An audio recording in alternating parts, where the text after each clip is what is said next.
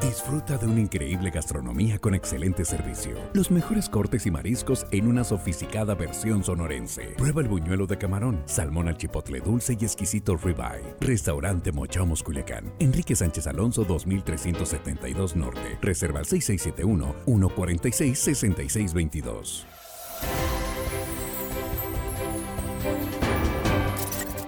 Estamos de regreso, ya estamos aquí en la mesa de análisis en esta tercera emisión de línea directa.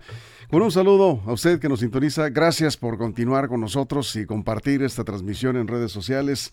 Gracias por conectarse a Facebook. Vamos a, a esperar sus opiniones hoy de un tema pues que sigue, sigue generando, ya es eh, tema en algunos cafés, en algunas reuniones, cómo va el ambiente político, cómo se están organizando los partidos políticos y cómo se están perfilando ya eh, algunas, algunos proyectos de candidaturas. Bueno, saludo a nuestros compañeros. Jesús Rojas, ¿cómo estás? Muy buenas noches. ¿Qué tal, Víctor? Buenas noches. Buenas noches a los compañeros y buenas noches al auditorio. Juan Ordorica, bienvenido. Buenas tardes, buenas noches. Buenas noches, Víctor, compañeros, amigos de la producción. Y hello, estimada audiencia que hoy lunes nos escuchan. Todo el mundo tiene que chambear aunque sea un par de horas más. Híjole, man. Armando Ojeda, bienvenido, ¿cómo estás? Muy buenas tardes, Víctor. ¿Listos para empezar cuando tú digas, amigo? Pues abrimos la mesa, Jesús. Se están, por ahí andan dos exgobernadores, ya lo hemos comentado aquí, que traen sus, sus proyectos y pues eh, uno que ya fue senador quiere volver a hacerlo, está buscando por ahí algún partido político y el otro exgobernador más reciente que no ha dicho nada directamente porque pues está en España, ¿no? Ya todavía muy a gusto pero sus eh, seguidores, sus, digamos, la gente de su grupo lo ha comentado ya, la intención de que podría también acercarse la posibilidad para una senaduría. Hablamos de Mario López Valdés y de Quirino Ordaz en ese orden. Pero hoy también, hoy también el PRD dio a entender que ya se sentó a platicar con Héctor Melesio Cuen y que pues no descartarían una candidatura para Cuen. Así que se está poniendo interesante el escenario político en Sinaloa, Jesús. Sí, y hablamos del espacio más importante en el proceso electoral 2024. Recordemos que no vamos a tener elección para gobernador, que en todo caso sería, digamos, el puesto a elegir más importante. Entonces, vamos a elegir diputados federales, diputados locales, diputados federales, senadores de la República y alcaldías. Entonces, yo creo que al final de cuentas este es el espacio más importante, por eso es que tiene, pues digamos, el mayor foco de atención. Y es un tema que empieza ya a dibujarse complicado en la parte de la alianza opositora o del frente opositor o como le van a terminar llamando a ese grupo de partidos políticos que van a competir en contra de Morena y también sus aliados. Y es complicado porque tienen que hacer una fórmula de dos candidatos tal vez de un candidato y una candidata. No hay definición hasta este momento si en Sinaloa tenga que ir una fórmula de hombre o mujer, o dos hombres o dos mujeres, no se sabe, en función de cómo acomoden el, el resto de los estados o de las entidades en la proporción para que sean 50-50. Eso sí tiene que ser 50-50, pero en las entidades pues de alguna manera se pueden acomodar de manera distinta. Sinaloa no es un estado que tenga una, un número de electores suficiente como para imponer ¿no? En el, en el, gran escenario nacional. Están otros estados con un, digamos, con un padrón electoral más amplio y entonces tendrían prioridad. Y entonces ahí empieza este juego de especulaciones. Yo creo que Quirino difícilmente podría aparecer en una boleta, porque pues allá está en España. Mira, la vida de un embajador no es una vida incómoda, ¿eh? No es una vida que nadie quisiera. Y regresar a una campaña con posibilidades de perder o de ganar es complicado. Y lo mismo yo he comentado respecto a Mario López Valdés. Muchos lo han querido meter, ¿no? Pero él no ha dicho claras intenciones de participar. Hay voces que lo quieren apuntar, otras que de pelano no lo quieren, no lo quieren sumar. Pero al final de cuentas creo que difícilmente exgobernadores puedan bajar desde donde anden, hacer una campaña de talacha y sobre todo en el frente opositor con mínimas posibilidades de ganar. Eso es. Vamos a ver. Primera vuelta.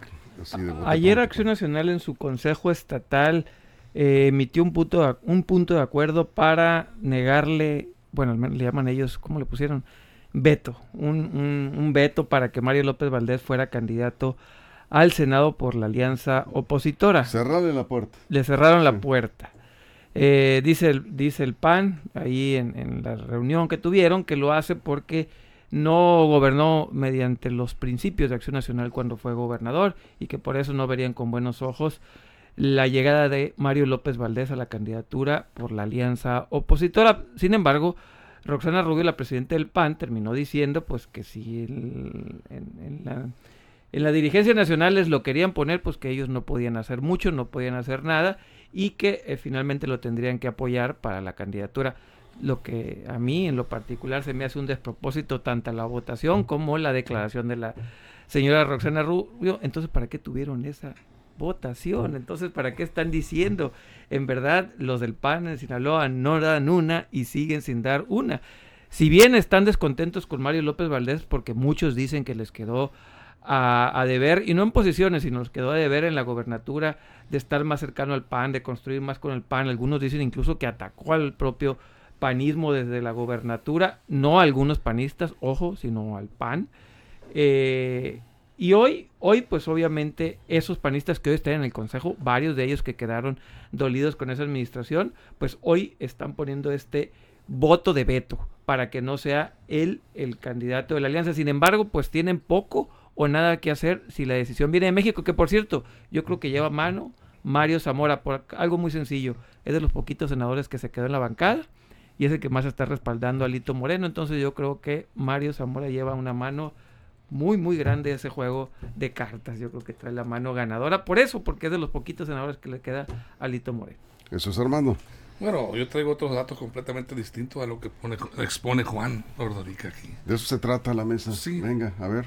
Eh, la realidad de las cosas es que fue una reunión de Consejo Político Estatal del PAN para efectos de eh, eh, tomar acuerdos, entre otros, principalmente lo de presupuesto, de este año, ver todas las cuestiones eh, presupuestarias, los gastos, lo que se viene en materia política electoral. Pero hubo 70 consejeros reunidos ahí. Lo interesante está es que al término de la reunión se quedaron ahí 14 de los 70 y uno de los consejeros, eso me lo platica una fuente que estuvo ahí, es un personaje que estuvo incluso con Maloba, fue de los, de los grandes Nombres, de Marco Antonio sí. Zazueta. No, okay. Y me El dicen, abogado Marco sí. Marco Antonio, que llevó un documento y lo entregó ahí a la consejera Elvia Piña para que ella le diera lectura. Ese documento eh, ante los eh, consejeros, ya no estaba ahí la, la presidenta Bien, del PAN. puedes abreviar porque por tiempo Bueno, se, pues. se va a terminar el tiempo. Ok, Entonces, Eh, le pidió le diera lectura, Sí. le, le dio lectura en la consejera Elvia Piña, en donde el manifiesto que, traía ese, ese documento era eh, que no se le pedía eh, llevar a votación para que no se le no se le permitiera a Mario López Valdés Amalova ser candidato ni a diputado ni a senador de la República. Los 14 votaron, pero es queda completamente me dicen, invalidado esa votación porque no había quórum para y empezar. Y era, y era, era, fue un madruguete con intenciones más que nada de propagandistas, de hacer escándalo y llevar este, este tema a los medios, que trascendiera y que dijeran el PAN no quiere a Maloba. Eso es lo que a mí me, exponen, Bueno, me explican. a ver, bueno, hay algunos panistas que no lo quieren, eso sí. sí, sí, Está claro, ¿no? bueno. O sea, estos- y y no son pocos, ¿eh? Y no ve la diferencia de supuesto. Pero, Claro, tú dices que el PAN, lo- lo- lo- lo- el PAN no fue el PAN ni el Consejo. Fue un remedio pero- de consejo. Fueron, quedaron, no había quórum. No, pueden- ver. no tiene legalidad eso. No Bueno, tiene legalidad el voto de censura, punto. No vienen los Sí. A ver, ¿no? pues sí, a ver, Jesús. Me Sí. recuerdo cuando el ingeniero Solano, en paz descanse, alegaba que Maloba no iba a entrar por ningún motivo a- al Partido Acción Sí, Nacional, sí, que sí. representaba todo lo contrario a los ideales del partido. Yo lo entrevisté, eso me dijo. ¿Te ¿no, acuerdas? Yo me Sí. acuerdo. Podía trabarla, pues. Dio la vuelta. Lo dijo en todos lados. dio la vuelta a la Sí. tortilla y Mario López Valdés era candidato. Dijeron también que Héctor Melesio pues, no podría militar ni estar ni poderse candidatear por el Partido Acción Nacional. Dio la vuelta y cuando eh, Ricardo Anaya buscaba la, la- la presidencia de la República, Héctor Melesio Cuen también estaba por las siglas del Partido Acción Nacional. El PAN dice muchas cosas y termina siendo muy pocas. Ahora, hay que ¿Por qué verlo... no deciden esas cosas aquí? Y además hay que verlo, ningún partido político puede cerrarle la puerta a ningún ciudadano. Eso es contrario a la Constitución. Los partidos políticos, como entidades de interés público, pues tienen que tener la apertura para poder postular a los ciudadanos que quieran participar ahí. Mediante sus convocatorias, mediante sus reglas, ciertamente, pero por supuesto que ningún partido puede censurar a ningún otro. Y Maloba no ha dicho que quiere por el PAN participar. Ese, es otro punto. Maloba ni siquiera ha dicho que quiere participar ni por, el PAN, ni por el PRI, ni por Pues, ningún por lado. ninguno, pues, pero por el PAN. ¿Por qué lo vete el PAN si no ha dicho quiero por el PAN? Pues este, hay unos alianza. panistas, Por que, eso, hay pues, unos panistas que se han manifestado en, en corto entre ellos. Algunos están a favor, otros están en contra de esa candidatura. Y evidentemente, pues eh, no van a decidir aquí, lo decide el Comité Nacional. Juan. Sí, bueno, por eso decía que, el- como haya sido, si votaron 14, 70 o, o 500, los votos de veto no existen en el estatuto del PAN, hombre. Entonces, por eso es irrelevante si fueron 14, 700 o 3. Sí. El Consejo Estatal del PAN, alguien lo quiso hacer con fines propagandísticos y fue lo que pasó y es lo que está poniendo en la agenda. Es lo que estamos hablando de eso, fíjense. Tanto así que tuvo éxito que estamos hablando de esa iniciativa. Entonces, por eso dije al principio, es irrelevante si fue, si fue como haya sido. Al final del día no existe esa figura de veto en el Consejo Estatal. No se decide aquí, todo se decide en México. Y bueno, sí quieren poner ahí la a, a discusión de los militantes, a discusión de la ciudadanía, pues que el PAN, algunos panistas no estarían de acuerdo. La propia Roxana Rubio dice pues que no, pero que si se la mandan en México, pues que sí. Pero repito, ¿para qué hacer ese tipo de declaraciones de decir que no y luego decir que sí? Pues para qué, para qué meterle más broncas a Acción Nacional si de por sí no va a poder elegir mucho. Yo creo que le van a dejar, eh, si hacen la alianza PRI, eh. Paz y el Ah. MC se termina Sí. sumando, pues le van a dejar bien poquitos espacios de mayoría, eh, bien poquitos espacios. Entonces yo y creo eso que va a preocupar desde ahorita, ya está preocupando a algunos. les va a dejar panistas. muy poquitos Sí. espacios de mayoría y pluris menos Y todavía. pluris menos. A ver, Entonces, eh, tenemos el audio de Zamora, del senador Zamora, que bueno, pues es otro partido, el que representa a Zamora en Sinaloa, su grupo, pues eh, evidentemente sabemos que lleva mano, yo también estoy de acuerdo en ese sentido, lleva mano. Pero, eh, ¿qué dice Zamora sobre Maloba y la posibilidad de que fuera candidato? Coincide con lo que dices, Jesús, que pues que él no sabe que Maloba se haya pronunciado, ¿sí? Y, y se está hablando de este asunto. Aquí lo tenemos. Yo creo que todo el mundo sabe cuál es mi relación con Mario López Valdés. Yo tengo buena relación con todos. No he escuchado que quiera regresar al PRI. Ojalá que se lo pregunten a él. Y si dice que quiere regresar al PRI, en el PRI lo estaremos esperando y revisaremos con todo gusto su caso. Yo no sé qué quiso decir Zamora cuando dice que todo el mundo sabe cuál es mi relación Yo- con Mario no- López yo no lo Valdés. Yo lo que sé es que Maloba no lo apoyó en la última contienda electoral. ¿sí? Y sé que varios empresarios hablaron con Maloba para buscar apoyo para, para Zamora. Pues los dos son. y en la elección de gobernador fueron contrarios. Y sé que no se llevan bien, ¿no? Bueno, ahora ya como que se están saludando porque de alguna manera pues los, los, los, los puede hacer coincidir el tema de la coalición o del Frente Amplio opositor PRI-PAN-PRD y la probable candidatura de Maloba, que es cierto, no ha dicho, ¿ustedes han escuchado que diga algo Maloba sobre esto? No, es más, pocas veces ¿No? declara en prensa. De lo que sea. Sobre, Ahora, sobre re- este lo tema. revisaremos, pues, dijo, ¿no? Sí, Armando. Sí. Y dice Mario Zamora, me llama la atención. No es sabido que Mario López Valdés haya manifestado su interés de volver al PRI. ¿Dónde está entonces parado? ¿En qué partido ahorita Mario, Valo- Mario López Valdés? No está en ningún partido. Porque ni en el PAN, que el PAN lo postuló, que fue el que lo llevó a la candidatura en la gubernatura, prácticamente fue el PAN. Maloba no En panista, alianza, por ¿no? supuesto. Nunca militó. No, no, claro. Sí. En agosto del 2014, Martín Heredia, en calidad de diputado federal, por mandato de Gustavo Madero, que era líder nacional, le llevó una invitación para afiliarlo porque querían tenerlo presente en el, en el 75 aniversario, un evento grande de afiliación eh, del PAN. Y Maloba lo batió, lo batió feo a, a- a Martín Heredia. Le dijo que no, que no tenía intenciones de afiliarse al PAN. Y Bueno, pues, lo bateó, digamos. No, Pues lo no- yo bateó. no sé si feo, pero pues realmente lo- no, no aceptó. Maloba es priista. Es que yo sepa es militante del PRI. Yo no sé si... No, porque en el Bueno. momento de ser candidato de partido te dan de. Pues, eh, ¿qué tan priistas es Pues que no. se fue por otro candidato y venció a Bueno, su pero partido? creo PRI, que su militancia lo sacó está en del el poder al PRI. No se ha en hecho pública la expulsión de Maloba del PRI, ¿o sí? Pero no, es no, automático sí. por estatuto. Se supone, No, pero no, no, sé no, cómo pero se no se, no se ha hecho público la, la expulsión Sí. de él, de- de- del partido. Y por eso pregunto, porque dice Zamora, no me ha, no ha dicho todavía este Mario Maloba si, va si quiere regresar o ¿no? al PRI. Ahora no, ahora no hay que creer pues, también mucho en estos políticos, porque mira, Martín Heredia luego terminó en Movimiento Ciudadano y Madero como senador independiente.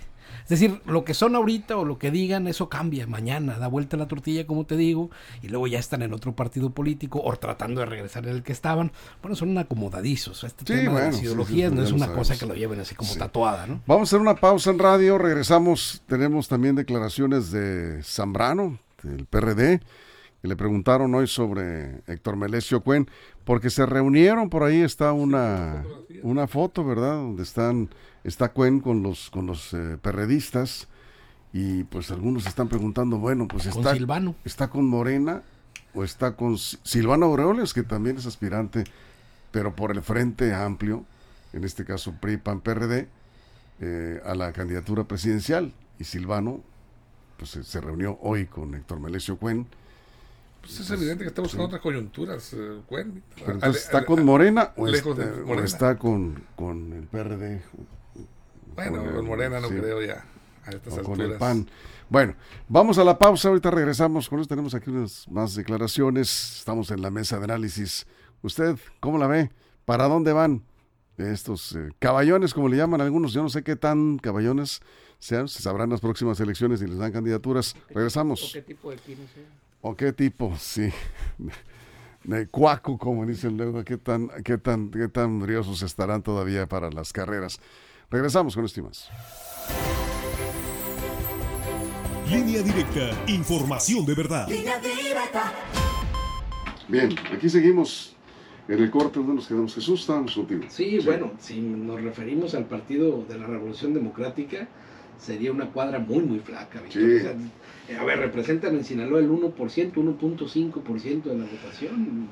Muy poquito, de verdad. O sea, imagínate, tratar de buscar respaldo, cobijo en un partido político que tiene por el momento la representación nacional nada más, yo creo que sí es una señal que creo que no todos los políticos quisieran mandar, no máximo cuando tienes un partido político que es siete, ocho veces más grande de lo que estás buscando, en el que estás buscando cobijo. Así es, Juan. Sí, el, PRD en la elección pasada lo que hizo fue recogió cascajo del PRI. Todos los que no fueron candidatos del PRI los recogió el PRD como cascajo y así le fue. Entonces el PRD por lo menos está intentando ahora acercarse al maestro Héctor Melesio Cuen, buscarle por otro lado porque ya vio que recibiendo cascajo del PRI no van a volver a tener el registro. Entonces están buscando a ver si pueden conseguir espacios ahí con el PAS para que puedan construir candidaturas al menos con una estructura mucho más grande que los cascajos que agarró del PRI tirados por ahí. Entonces creo que en ese sentido ah, se necesitan, se necesitan el PAS, se necesitan el PRD mutuamente. Yo creo que el PRD sería el partido por el que pudiera entrar el PAS, fuera más sencillo, tanto para el maestro Cuen como para el propio PRD. Se necesitan, creo que es donde batallarían menos. Creo que incluso aquí tendría el PRD unos 3, 4 espacios que perfectamente el PAS los pudiera, PAS los pudiera tener. Y creo que por ahí va a ser la entrada de, del PAS a la alianza a través del PRD. Eso es. Armando. Bueno, yo tengo mi propia pregunta aquí. ¿Quién se acercó a quién? ¿Cuen al PRD o el PRD a Cuen? Estamos dando como hecho que, que- el PRD buscó a Cuen. Puede ser también que Cuen haya buscado al PRD. Cuen eh, busca y va a buscar, pretende, creo yo, una senaduría, un- una posición de elección federal. Eh, el PAS tiene fuerza política, pero no, no le permite por el PAS este, buscar esa posición. Tiene que ser eh, una eh, eh, elección local. Entonces, y viendo la situación política que está enfrentando Cuen, porque está enfrentando una situación difícil, eh, sabemos, eh, y para qué ignorarlo, todos lo sabemos, la controversia que está presentando frente al gobierno del Estado. Ahorita, Cuen necesita el cobijo de un partido político, unas siglas. No es el número de, de, de- filiados eh, o que tenga este, el PRD, quizá tenga poca presencia, tú quieres, pero si le suma a Cuen, si le ofrece, yo, yo más bien creo que Cuen está ofreciendo al PRD, vamos juntos, y tal vez a través del PRD pues se pueda subir a la alianza, a la alianza Pero- opositora con los partidos ya con el PAN y el PRI, en un momento dado, negociar, movimiento no ciudadano, no sé. cuentas. No me dan las cuentas porque la candidatura a senador son dos nada más. Son dos. Y la quiere el PRI, la quiere el PAN y el Bueno, PRD con tan- una fuerza marginal difícilmente le van a conceder la a lo mejor una diputación federal sí de entre los distritos que están Posiciones en el uno. Estado, posiciones en el Estado, alcaldías, pero eso los puede pero eso las puede Sí. tener solo, sí, es decir, sin hacer una alianza con el PRD, el puro partido sinaloense, si es un tema estatal, le da para, pero por supuesto que le da muchísimo más de lo que le puede dar el PRD. Naciones federales. Ahora, estoy pensando que, pues a lo mejor ven flaco la segunda posición de la senaduría, entre tanto la primera la lleva el Partido Revolucionario Institucional. Pues a lo mejor por ahí, pero no veo, no veo, no veo cómo pueda sacar una candidatura Ahora, y hay que esperar el tema de, de paridad de género, insisto, porque esto estamos dando por hecho de que va Mario Zamora, pero ¿qué tal una vez a Mario Zamora lo mandan en la posición 2? Y mandarían a quien sea candidata, pues, pudiera ser como uno, o si son dos varones, pudieran mandar a una persona que no sea Mario Zamora, o si son dos mujeres, eso tendríamos que ver. Y Bien. ahí se vuelve suculenta. Vamos a regresar del corte de radio.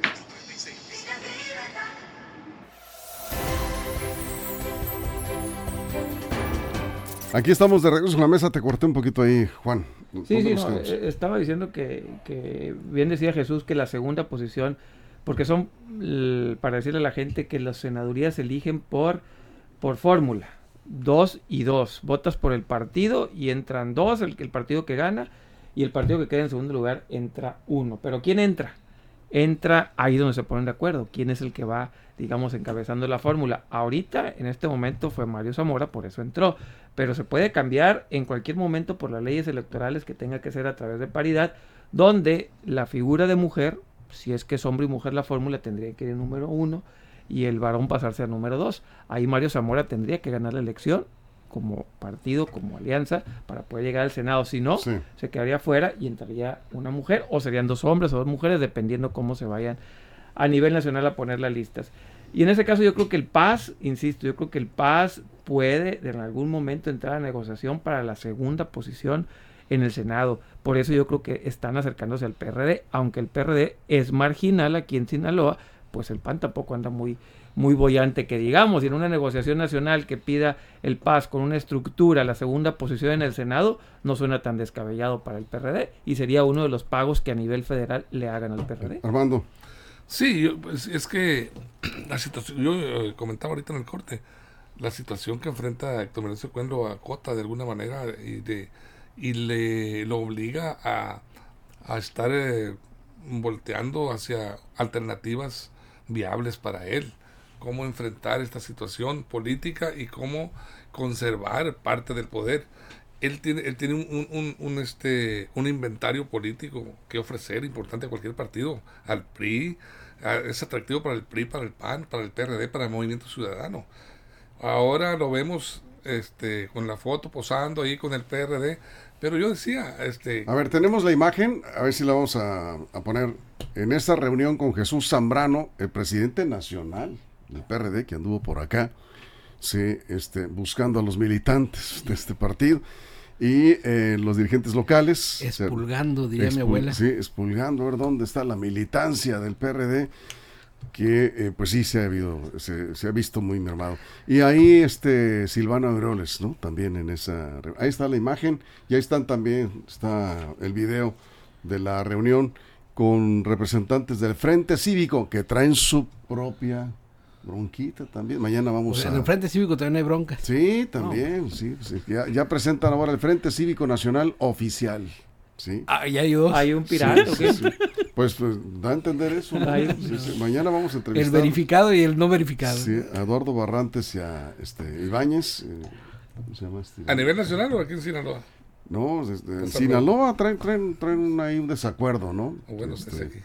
Sí. O sea, hay oficiales y no oficiales piratas. Pues aquí dice Frente Cívico Pocos son de la greña, hombre. A ver, pues yo es que es otro es otro asunto que yo no sé cómo lo van a resolver, ¿no? Porque eh, el, mañana mañana Se les voy a están en disputa ambos personajes, ¿no? Ahí. mañana le voy a preguntar a, a Raúl Ibáñez y a Eduardo Barrantes. Van a estar juntos. Porque van a estar aquí en la, en la, en- en este, en la entrevista a las siete y media de la mañana.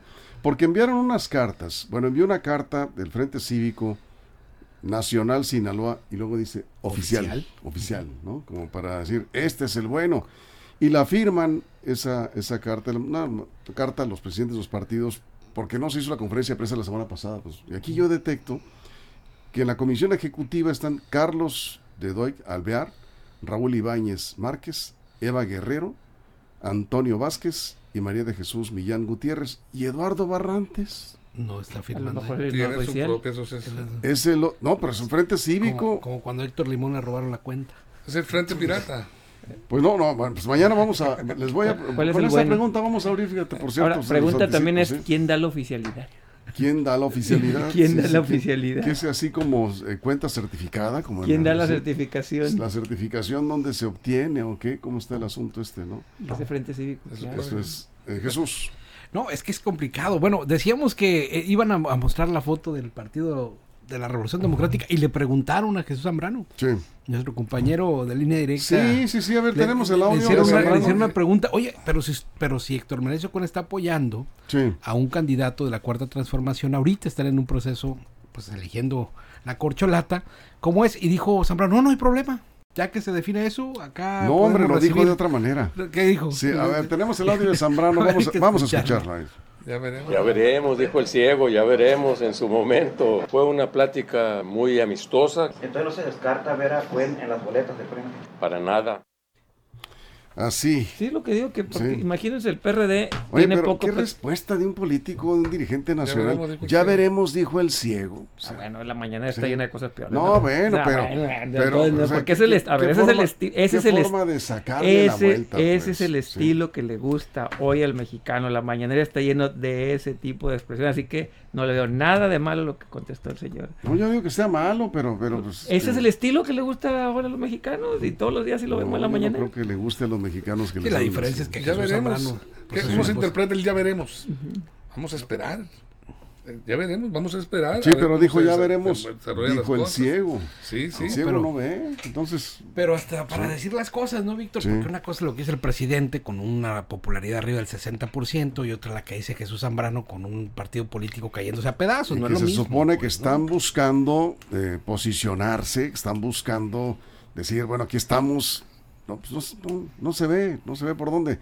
Ojalá encuentren la fórmula, sí, para que sea competitiva. Yo la creo que Cuen es sí. mucho para ese partido tan pequeño. De verdad que le va a pegar la No, fiebre pero Cuen está buscando la Sí, yo candidatura creo de la que- coalición. Sí, yo creo que el- claro, PRD. lo que decía, yo creo que, insisto, el PRD puede pedir eh, que entre el, el grupo del maestro Héctor Melesio Cuen como parte de la gran alianza. Y será, como esta es una alianza nacional, a nivel nacional que digan, bueno, el PRD que se lleve Sinaloa a la segunda posición, ¿quién va a renegar? ¿El PAN con un 6%? O sea, ¿qué va- ¿quién, va a ¿quién va a pelearle la segunda posición? eh, aquí el PAS, por ejemplo, para, la, para el Senado. Yo creo que es una buena opción tanto para el maestro Héctor Melesio Cuen como para el PRD pedir una segunda posición en el Senado. Pero Eso tiene va a más depender votos el si- PAN si- que el PAS. Eso va a depender si las corcholatas no entran No. Dan Augusto. Sí, En tiene este- 90, lo acabo de checar, tiene 92 mil votos el PAS, el PAN, perdón, y 82 mil votos el Ahí PAS. andan muy cercanos y repito, pues, sigue siendo más. y repito, sí, pero al final del día esta es una alianza nacional y Sí, que digan Sinaloa ya, pues se la damos al PRD sin problema. Zambrano Tú va a- cierras, Armando, cierras. Zambrano va a Ah. esperar, por supuesto, va a esperar a, a ver si, si da el, el zarpazo espera Dan Augusto. Es la única posibilidad en que Merecio Cuen se fuera a, por Morena. Y pues es- hasta ahorita se ve difícil. Que se Por eso Cuen ya ventilando esa posibilidad y está buscando Sí. otras alternativas. Oye, y finalmente, Jesús, eh, eh, Aquirino, ¿lo ves como candidato? No, yo Sí. creo que se va a seguir allá en la Gran Vía. Yo no, yo no Sí. veo cómo venga. Hasta, allá Hasta el final del gobierno. del Jamón serrano, Sí. tempranillos, foie de pato, allá está muy a A gusto. ¿no? Lo que sí, me hace sorpresa es que Sí. se están cumpliendo las palabras de Merari, ¿eh? se van a terminar peleando por plurinominales y mira, para allá apunta la cosa en el frente. Merari Villegas, la presidenta ¿Ya arrastra la de S, Quirino? Morena, eh, estará, Hugo Sánchez. estará este miércoles en la entrevista, las entrevistas que estamos haciendo cada semana con los presidentes partidos. Viene la presidenta de Morena este miércoles a la mesa de análisis. Con esto nos vamos. Señores, muchas gracias. Gracias, Jesús, Armando. Juan, muchas gracias. A nombre de todo el equipo, toda la producción, todo el estado. Gracias a usted por su compañía. Lo esperamos mañana muy temprano a las 6 de la mañana en línea directa en la primera emisión. Ya será martes 11 de julio, mañana. Y si algo sucede en las próximas horas, ya lo saben, la información está en línea directa portal.com y en nuestras redes sociales. Línea directa, información de verdad. Mochomos presentó la mesa de análisis, información de verdad que suma valor. Conéctate en el sistema informativo más fuerte del noroeste de México.